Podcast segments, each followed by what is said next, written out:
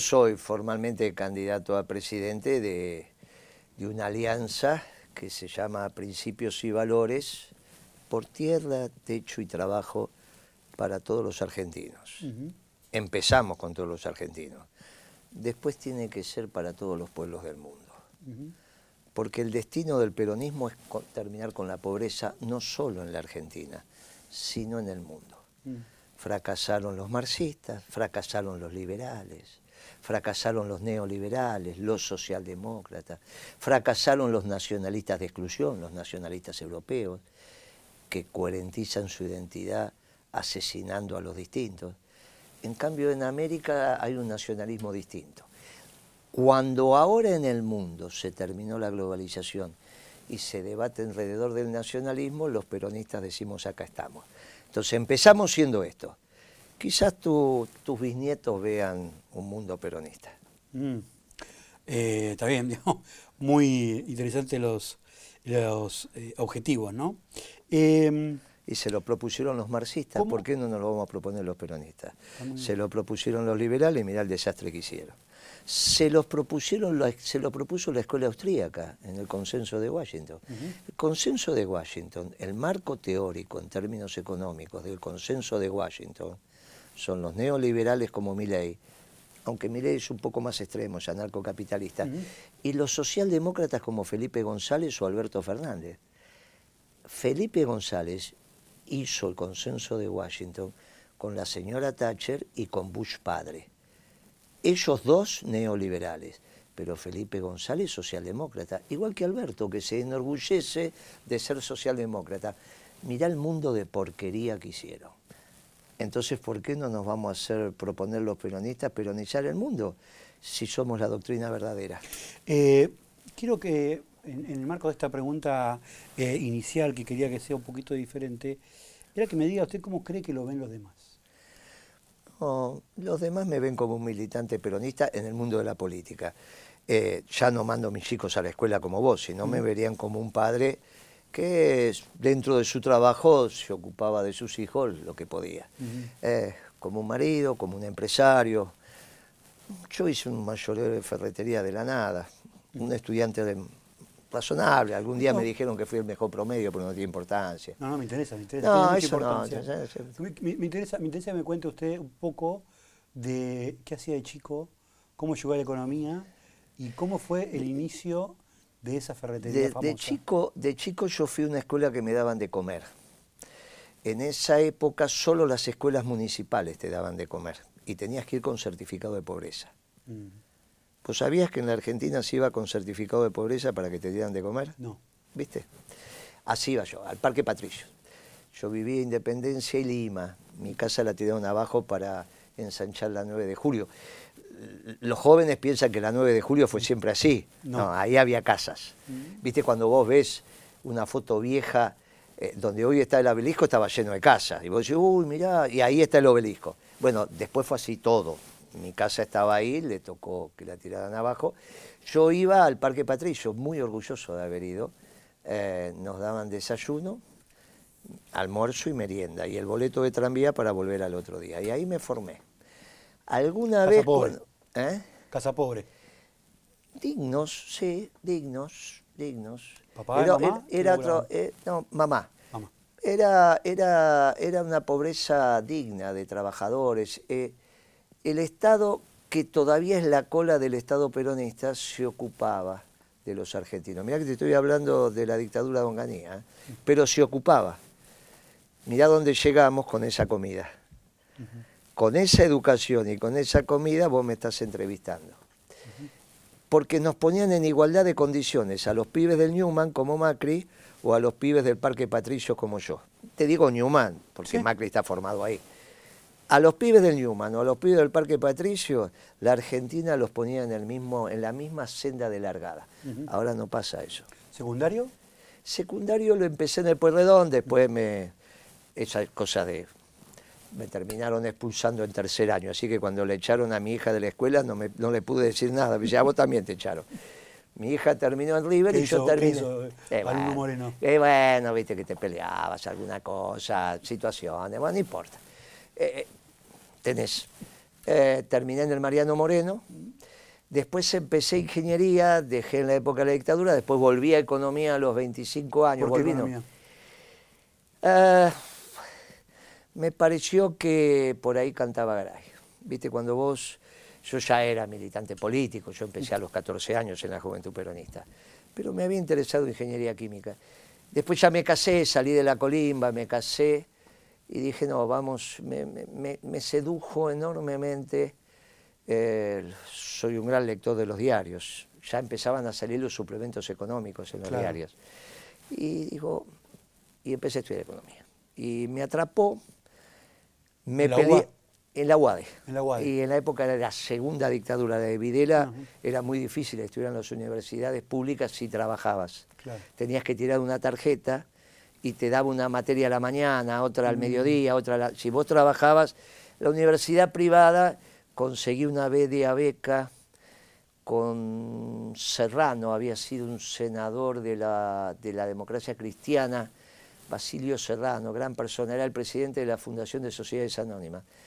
Y me dio una entrevista, le digo, mire, quiero hacer esto, esto. Me dice, bueno, muy bien, vamos a probar el, primer cuatrimestre. Si tiene buenas notas, en el segundo tiene, pero primero probemos. Me saqué 3.10, fui con los 3.10 de las materias, teníamos seis anuales, fui con los 3.10, le dije, me parece que son buenas notas, me dice, no hay duda. Media beca y así hice mi carrera, me costó enorme, los primeros meses pagar la, cuota me costó, claro.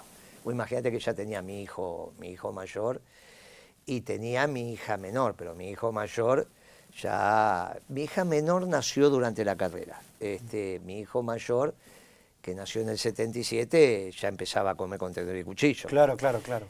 Y ahí empecé el mayoreo de ferretería.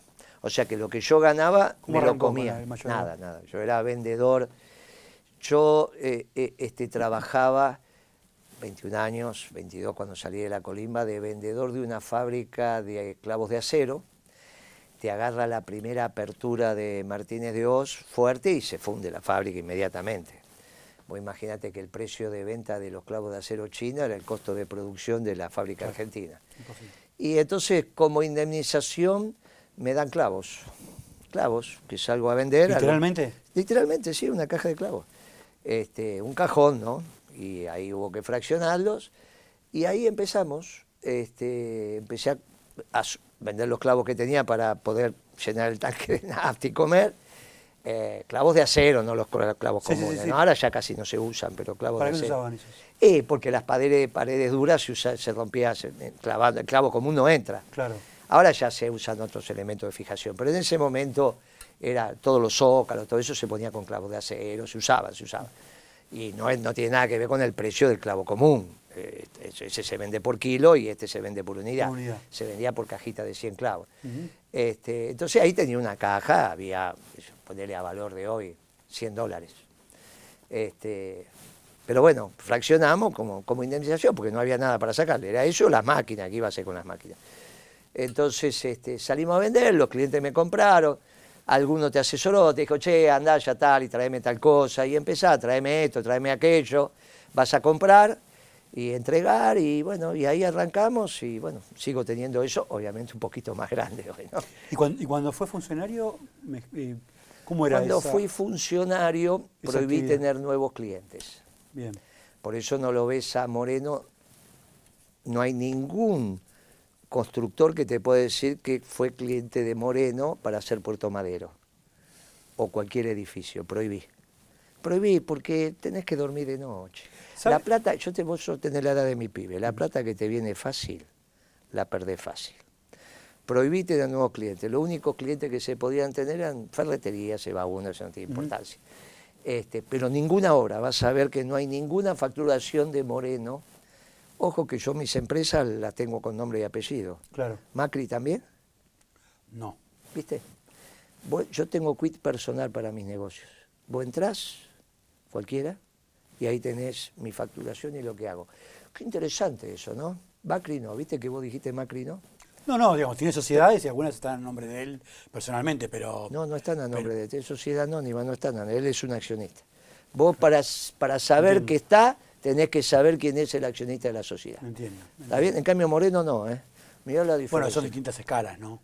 ¿Te parece? Si no sabes lo que facturó. ¿Viste cómo, viste cómo, viste cómo, pre, viste cómo prejuzga? El prejuicio. ¿Viste cómo, el prejuicio. ¿viste? Y acá te acaba de funcionar si vos no sabes lo que factura. ¿Viste? No, no, no sabes lo que factura. Pero todo a nivel personal. Sí, son distintas escalas, pero te asustaste, ¿eh? No, no, dije. Todavía seguía pensando. Ah, ¿Cuántos ceros tengo adelante? Eh, pero y fue el secretario de Comercio que más duró en la historia de la Argentina. Es verdad. Y entonces, ¿cuánto podría haber facturado si caminaba por la vereda de la sombra? Si usted hubiese querido, podía haber facturado bastante. ¿No? Bastante. Pero no. Porque la vida no es solamente la plata, es un medio. Pero sabe que se facturó en esa época. En mi época no. No, no, no, no de parte suya. No, no, en mi época no. Pero en mi época no. usted personalmente. No, en mi época. No digo en la Secretaría, no, la Secretaría de Comercio no. Por eso. en lo demás está la justicia. Igual Macri le tuve que rescindir el contrato porque debía 352 millones de dólares que no había pagado. Mira qué gauchito, Mauricio. ¿Qué, contrato? El del correo. Ah. ¿Viste? Qué gauchito ese pibe, ¿eh? Toma compromisos y no, honra, y no honra los compromisos. A ver si ves un cheque rechazado de Moreno. Y empecé con una caja de clavos, ¿eh? El único cheque rechazado que tuve en mi vida me pidió disculpas el Banco Credicó porque lo había rechazado mal y lo tengo guardado, eh, porque se lo muestro a mi hijo, con la carta del Banco Crédito pidiendo disculpas. En el 2001 fue un lío, ellos también tenían lío. ¿no? Un solo cheque y no fue culpa mía. Tengo guardado el cheque con la carta de pedido de disculpas del banco, haciéndose cargo. Vamos ahora a meternos ¿Vos pensás que Macri está igual? No está igual, ¿eh? ¿Sabés por qué le piden la quiebra? Porque no pagó. Tuvimos un presidente que no honra sus compromisos Solamente por eso no podría haber sido presidente. Una persona que no paga sus deudas no puede ser presidente. Esa es la diferencia cuando vos te crías en una familia que pasó muchas necesidades, pero que siempre te enseñaron a ir por la vereda del sol, no por esquivar, no por esquivar. Por eso, lo mío está mi nombre y yo miro a mis hijos como te estoy mirando a vos. Es interesante cuando, cuando hablo con los políticos en general, no, yo soy, de cualquier no, Políticos no, no, políticos. Bueno, dirigentes, vamos a dirigentes. Yo soy un militante. No, militantes, vamos a ponerle militantes. Que voy a ser presidente, pero como militante. Como militante, futuro presidente, Guillermo. Eh, cuando uno habla con los dirigentes, con los militantes, eh, suelen ser demasiado duros con los demás, pero muy poco con los propios. ¿eh? No, con lo mío, con lo mío fui, yo empecé, pero recontra abajo de recontrabajo. No, no, no, no, no digo, no digo sobre. a mí me toca no digo sobre la, no, digo sobre la moralidad personal de Guillermo Moreno, que está fuera de discusión. Yo tengo que hablar. Digo, digo de son muy duros con los adversarios políticos, pero son muy blandos con los propios aliados. No fui, ¿no? fui duro. Yo dije la verdad, con la verdad no tengo. Tiene argumentos para plantear por qué no pagó y no, no, esa sociedad. ningún argumento. Ninguno. no, no, no metamos ahí porque... No, pero ninguno, porque yo analicé, yo, yo analicé el balance antes de rescindir el contrato. No, ninguno. Si a vos alguien te dijo que tiene argumento, te mintió. Yo analicé el balance. Él es el primero que saca una acordada de la Corte porque vos sabés que las empresas, cuando tienen patrimonio neto negativo, se tienen que disolver salvo los bancos. ¿Está bien? Los bancos son los únicos que pueden funcionar con patrimonio neto negativo. Él funcionó muchos años con patrimonio neto negativo con una acordada de la Corte donde le dijo que como prestaba un servicio público podía funcionar con patrimonio neto negativo. No tiene ningún argumento. El único argumento que tuvo, y me lo dijo Franco a mí, fue que Mauricio para ganar esa licitación puso un canon muy alto. Pero ese es el riesgo empresario. No tiene ningún. Imagínate que vos ahora ponés un local acá a la esquina, pensás que te va a ir bien y te va mal y dejás de pagar. No, amigo, así no funciona esto. ¿eh? El riesgo empresario, eso me lo dijo Franco a mí. El epíteto no viene al cuento porque es un tema familiar. Me dijo, el que terminó ofreciendo el canon fue Mauricio y se equivocó. Y yo le dije, pero vos tenés que pagar igual, porque ese es el riesgo empresario.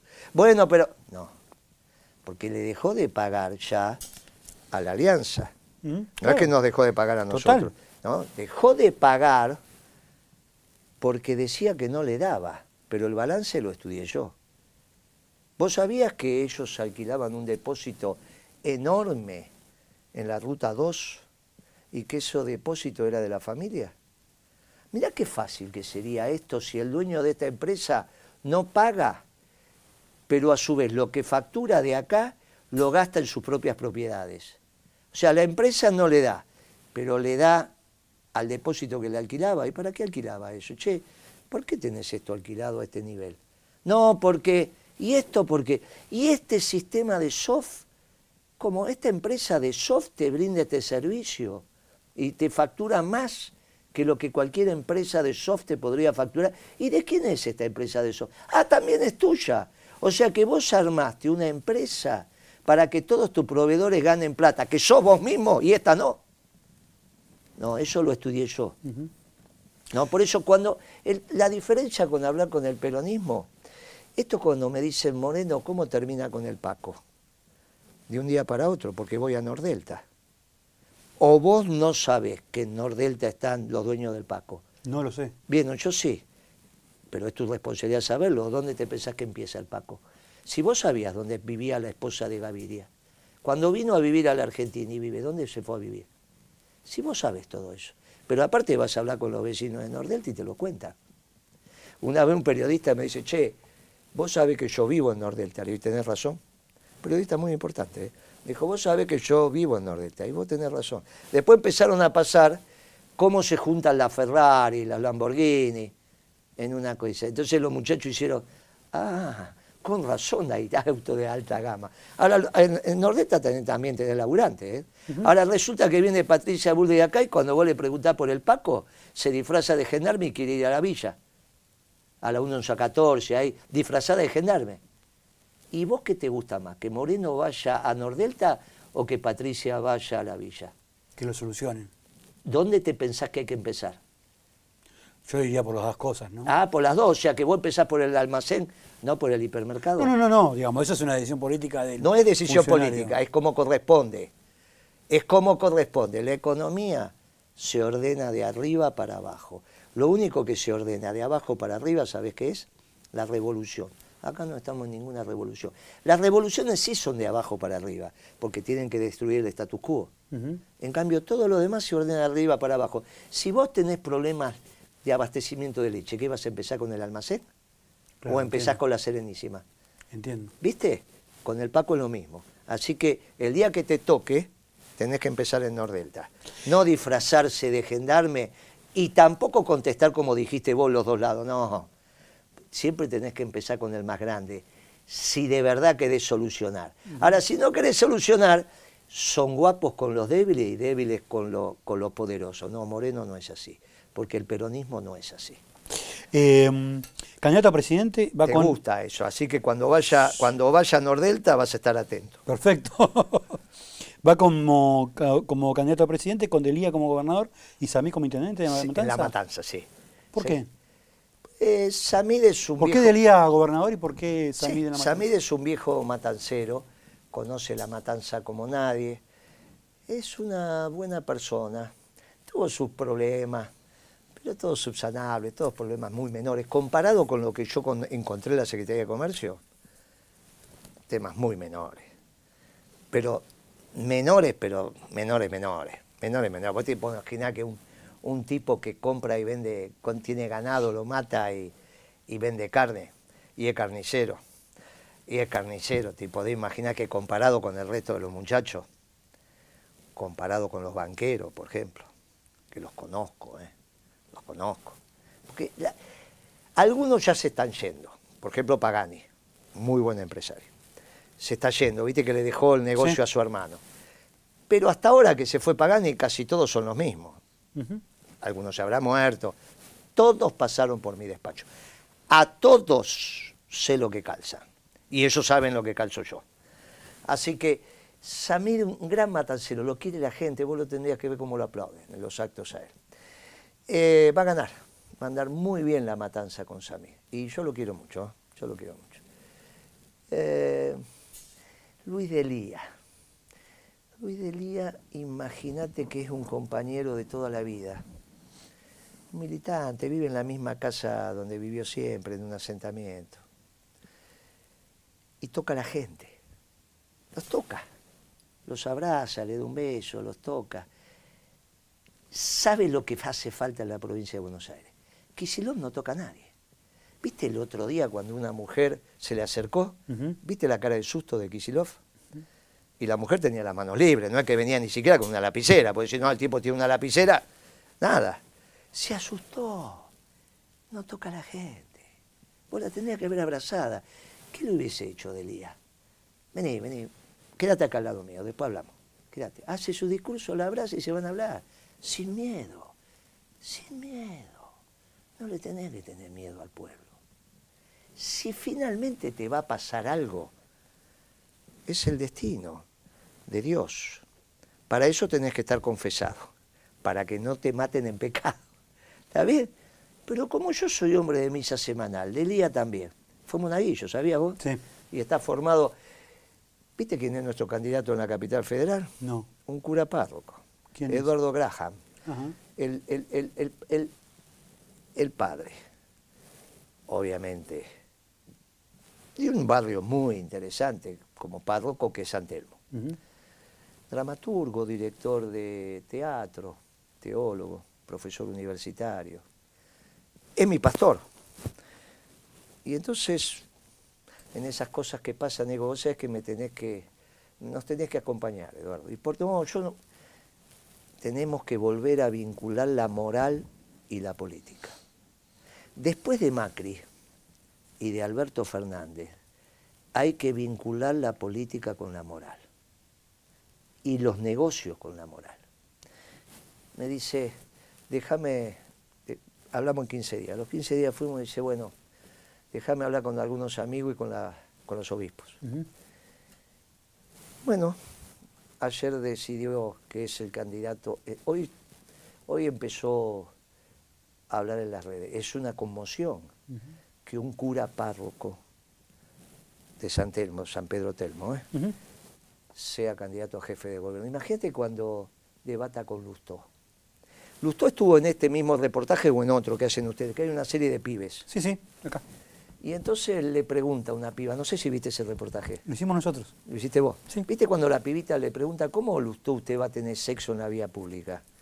Y Lustó que contestó, ¿te acuerdas lo que contestó? Sí, sí. Las acciones de los adultos Son adultos. son de los adultos. ¿Y qué dijo después? Pues esa respuesta está. ¿Después qué dijo? No Y terminó. nadie puede meterse. No, no, dijo algo muchísimo más grave, bien posmoderno.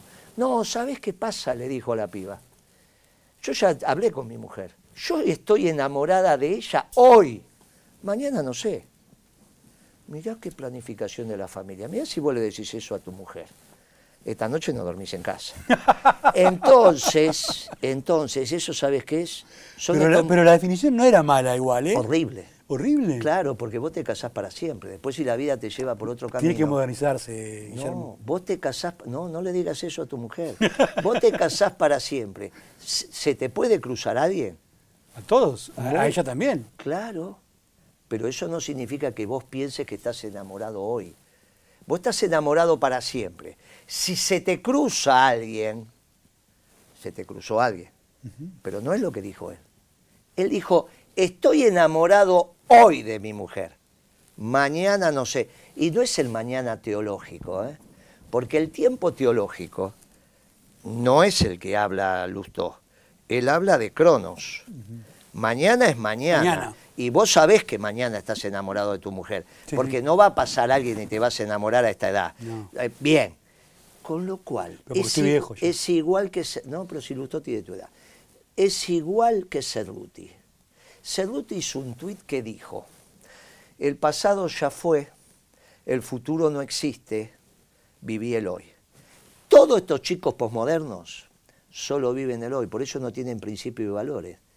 Una vez acá cerca tuve un debate con unos chicos jóvenes, bien lindo debate, neoliberales. Cuando hablamos de los principios, el más lúcido se atrevió a decir, es que yo no tengo principios. Me levanto mañana y veo cuáles son mis principios, igual que Lustó. Igual que Lustó, no tienen principios. A eso le oponemos a alguien de una extrema moralidad, que es un cura, párroco, porque se tiene que volver a vincular la política con la moral.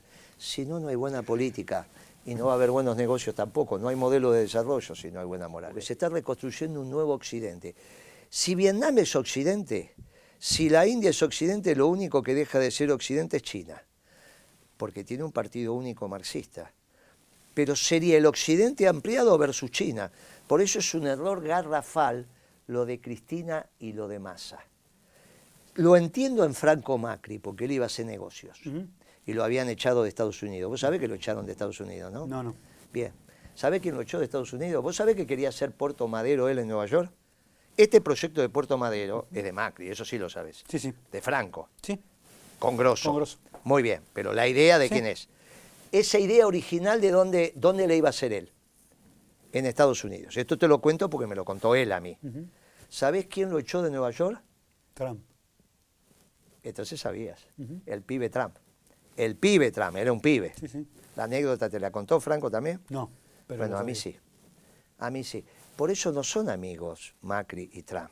Cuando vinieron acá al G20, viste que fue de desprecio de Trump, porque sabía que era el hijo del otro. No, no te equivoques. Acá ni Milei, ni Cristina, ni Macri ven el mundo con los ojos como lo mira Trump. Hace, hace ¿Y Trump no hizo algo parecido a lo que hizo Moreno con el comercio? No sé. Y sí, dijo primero Estados Unidos, yo no decía primero Argentina, no dije primero el trabajo argentino, él dijo primero el, no éramos, él dijo primero, rompió? no rompió la globalización y nosotros cuando vos interrumpiste los flujos de comercio, es obvio que fuimos lo primero que dijimos esta globalización no nos sirve. Por eso lo sacaron a Trump, ¿te acordás que lo sacaron vestido? Dijo, este es un viejo eh, eh, dictadorcito latinoamericano, que era don Juan Manuel, porque era un nacionalista populista según ellos. Trump vino a hacer la política que nosotros habíamos empezado, por eso siempre dije que es medio peronista, se juntó poco con el Papa y empezó a levantar muros en vez de hacer puentes. Ahora viene la etapa de hacer puentes.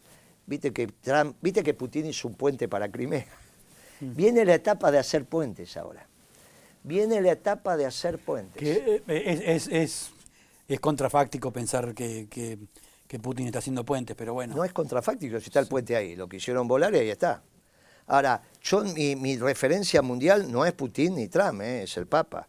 Yo no tengo nada que ver con esos mundos. Eh. Yo te digo cómo viene Occidente para que, para que la política que hagamos en Argentina se entienda.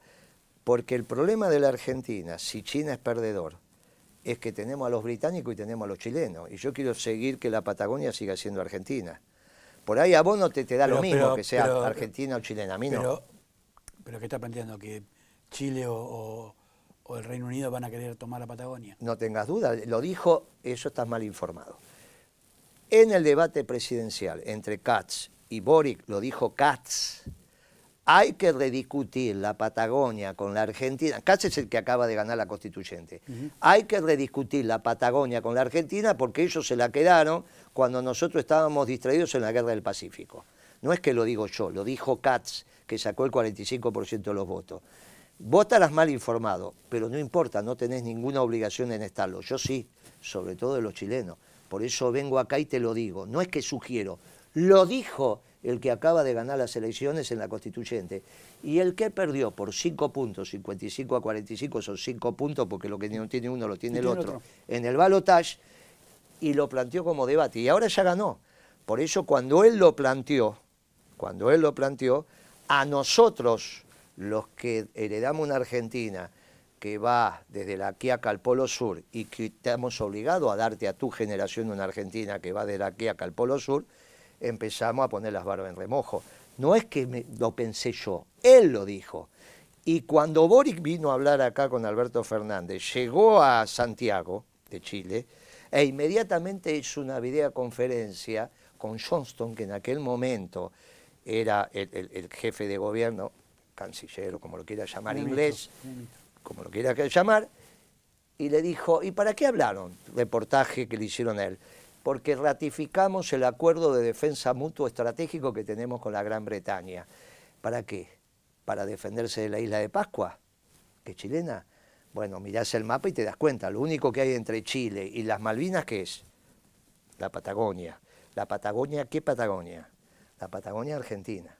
Yo acepto, porque el otro día lo, tuvimos un debate con un trotskista y me dice, yo no creo en las fronteras ni en los pueblos. No, no, yo sí, creo ah, que el derecho internacional impera y los límites argentinos están definidos internacionalmente y que uno no tiene por qué preocuparse de que ni Inglaterra ni, ni Chile y, entonces, y entonces ¿por qué no te devuelven las Malvinas si el derecho internacional está existe? En está, está, está en y entonces el derecho y, entonces ¿por qué no va a ser? Primero porque perdimos una guerra y segundo porque no perdimos una guerra, perdimos una batalla. Perdimos una guerra. No, perdimos una batalla. Para los ingleses es una guerra o para Esper que dice perdimos la guerra. No, perdimos una batalla. La guerra viene en continuado. Para los pueblos, las guerras no se pierden mientras tengan voluntad de combate. No, conozco a ningún argentino que tenga voluntad de combatir. No, pero si de combatir, no, combatir, no, pero no contestés con algo que no dije. Combatir, vos podés combatir sin armas. La constitución argentina es el ejemplo de que todos los argentinos queremos que Malvinas vuelva a ser Argentina soberanamente. La Constitución lo dice, por lo tanto no podés violar la ley. Bueno, si la Constitución lo dice, todos los argentinos combatir. No dice combatir. No, no, pero combatir no es solo por las armas. Reivindicar los derechos. Y entonces, y, eso, y entonces los combates tienen. Inalienable al, ah, territorio. entonces los combates. No es combatir. No, sí es. En, cuando vos. Los combates no es solo con armas. Vos le asignás al combate a una, a una situación. La guerra con Inglaterra primero, no está terminada para el pueblo argentino hasta que no vuelvan Malvinas. Perdimos una batalla, ¿cómo la seguimos? Por medida diplomática, haciendo crecer la economía, bla, bla, bla, hasta que un día vuelva. Cuando las Malvinas vuelvan, ganamos.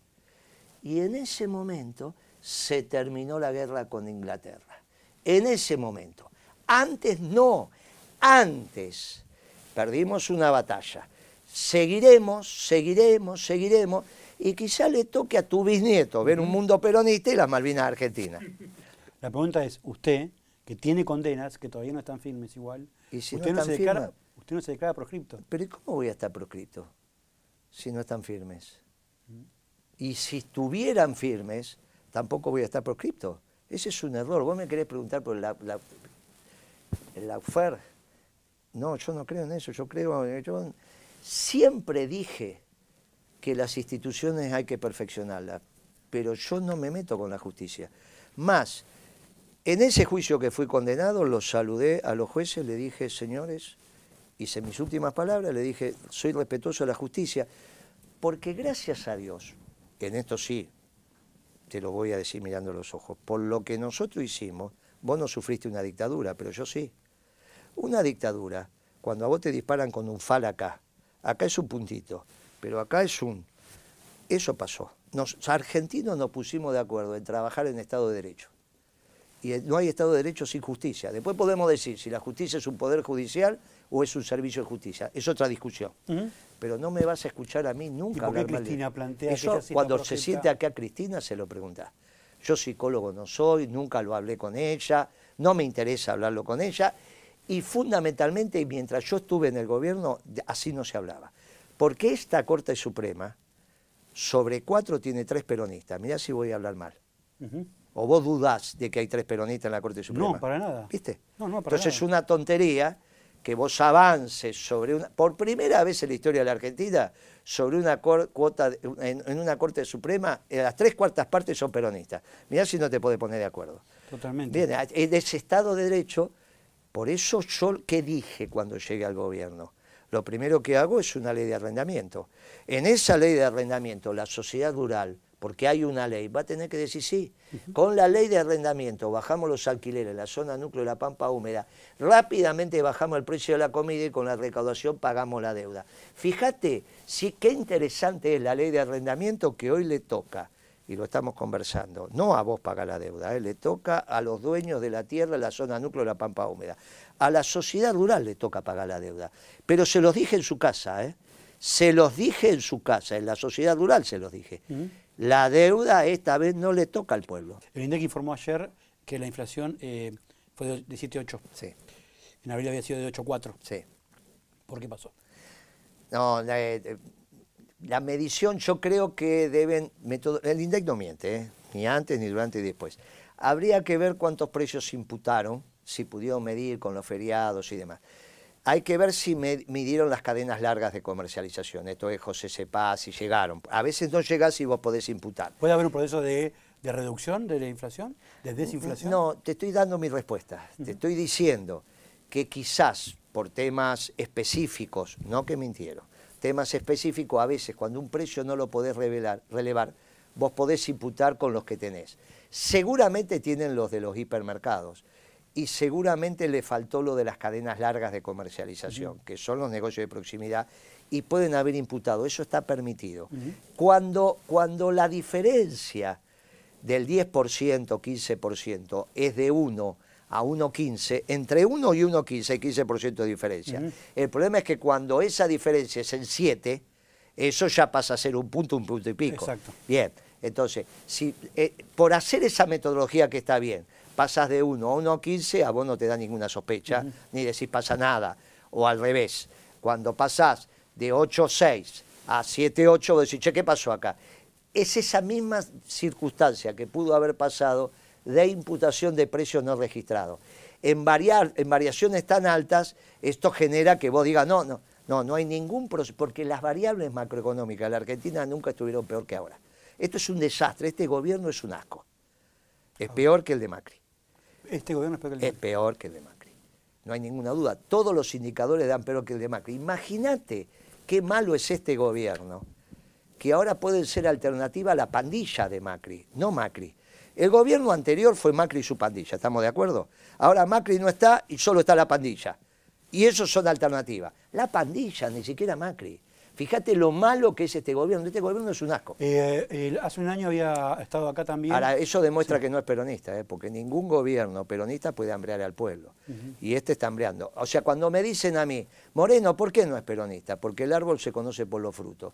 Por lo tanto, este gobierno que hambrea al pueblo nunca puede ser peronista. El kirchnerismo plantea que este gobierno no sé de Alberto... no sé qué es el kirchnerismo. El peronismo, el Frente de Todos... Eso no es peronismo. El Frente de Todos que gobierna es un asco. Te dije que no es peronista. Los, dirigentes que están alrededor de Cristina Ahora sí. Kirchner y alrededor de Alberto Fernández eh, discuten sobre de quién es este gobierno, si este gobierno es efectivamente de Alberto Fernández. La responsabilidad política es de Cristina. La instrumentación es de Alberto. Pero la gran responsable de la década perdida desde la devaluación de Kisilov, enero del 14, irresponsable de evaluación de Kisilov e innecesaria. Innecesaria e irresponsable de evaluación de Kisilov. En enero del 14 hasta ahora el ciclo económico es el mismo. No hay diferencias entre Pratgay y Kisilov. Y no hay diferencias entre Lacunza y Guzmán. Si no es muy simple que los economistas especializados te planteen la diferencia, vas a ver que no hay diferencia. Este es el capitalismo de los banqueros. Este es el capitalismo de los neoliberales y de los socialdemócratas. Es el capitalismo de los banqueros del consenso de Washington. ¿Quién confronta contra esto? Los pueblos, los nacionalistas. Y ahí aparecemos los peronistas. Lo que pasa es que a mí me tocó ser secretario de Comercio fundamentalmente con Obama. Imagínate si lo hubiésemos tenido a Trump del otro lado. Todavía era otro mundo. ¿Milei? Milei es un chico que le hizo bien a la política. ¿Le hizo bien? Sí, le hizo bien a la política porque movió el árbol, todo lo que mueve el árbol. Vos llegás a tu casa esta noche y tu señora te dice estoy embarazada y es tuyo, ¿no? no, que no porque a esta altura del partido, con lo que hablamos antes, si te dice no es tuyo es un lío bárbaro. Pero está, embarazada, a vos te mueve el árbol. Se te puede bien, mire, hizo eso en la política, se hizo eso en la política. Entonces, ah, eh, eh, yo lo respeto desde ahí. Cuando habla de economía, eh, los chicos, ¿te acordás los pibes entre 12 y 14 años que están en la edad del pavo? No se bañan, no se cortan el pelo, se pelean con todo el mundo. Y vos le decís, bueno, aguántalo, son dos años de la edad del pavo. Cuando él habla de economía, estaba en la edad del pavo, es un economista joven en términos de formación. Él es mayor en términos de edad, pero como economista primero fue arquero, roquero. No hace tantos años que estudia economía. Milton Friedman decía, para saber algo de economía, 15 años de graduado. El modelo austríaco es un modelo muy, muy menor, se te, enseña en la facultad y con eso. Ahora, dije y con esto terminamos, porque vos ya te pones nervioso. No se preocupen por mi ley. Si esta entrevista lo hubiésemos tenido hace tres, tres semanas atrás, yo te hubiese dicho, no te preocupes por mi ley. De mi ley se van a ocupar los banqueros porque los únicos que no quieren que le pongan una bomba al Banco Central, entre otros, son los banqueros. Porque ¿qué hace el Banco Central? Garantizar la tasa de ganancia de los banqueros. ¿Qué hicieron los banqueros? Lo rodearon a Milei. le pusieron Roque Fernández, le pusieron Carlos Rodríguez, ahora le pusieron el primer diputado en la provincia de... Muy bien, ya se ocuparon. Ahora ya llegaron los Chicago Boys. Esos son tipos serios. No me gusta el país que ellos quieren construir, pero son serios, de economía saben. Nosotros miramos arriba de la raya, ellos bajan, miran abajo de la raya. La raya es la balanza, la que divide la balanza de pago entre cuenta corriente y cuenta capital. Ellos miran desde la cuenta capital, nosotros desde la cuenta corriente. Yo la miro del trabajo, ellos la miran desde el dinero. Pero ya no es mi ley. Ya cambió mi ley. Ahora mi ley se va a cortar las patillas, se va a poner un saco, se va a peinar. Ya, ya ahora es un Chicago Boy. Ya no es más la escuela austríaca que era una tontería. Ya maduró maduró de golpe. El problema es que en vez de madurar al peronismo, que podría haber sido una opción, se fue a la escuela de Chicago. En vez de pensar la economía desde el trabajo, la mira desde la especulación. Pero no es culpa de él, son los que lo rodearon. Y esa es una confrontación que tenemos que dar. ¿Lo votaría? Acá, ¿eh? ¿Lo votaría? ¿A quién? A mi ley. En una segunda vuelta, en un balotaje. Pero estás mal de la cabeza vos. No lo sé, pregunto. Pero ¿cómo vas a votar a alguien que es monetarista? No lo sé. Y bueno, por esto lo estoy explicando. ¿Vos elegirías a alguien que ve la economía solo de la plata y no del trabajo? Viste que hay que verla del trabajo. ¿Qué estamos haciendo nosotros acá? Hay que mirarla del trabajo. Al mirar la economía del trabajo, o sos liberal, o sos marxista, o sos peronista. Entre un liberal, un marxista y un peronista, ¿con quién te quedás? No hay duda, con un peronista. Porque los días más felices fueron y volverán a ser peronistas, pero no son para el pueblo argentino como te dije en la primera pregunta, para todos los pueblos del mundo. Muchas gracias. Gracias. Sí.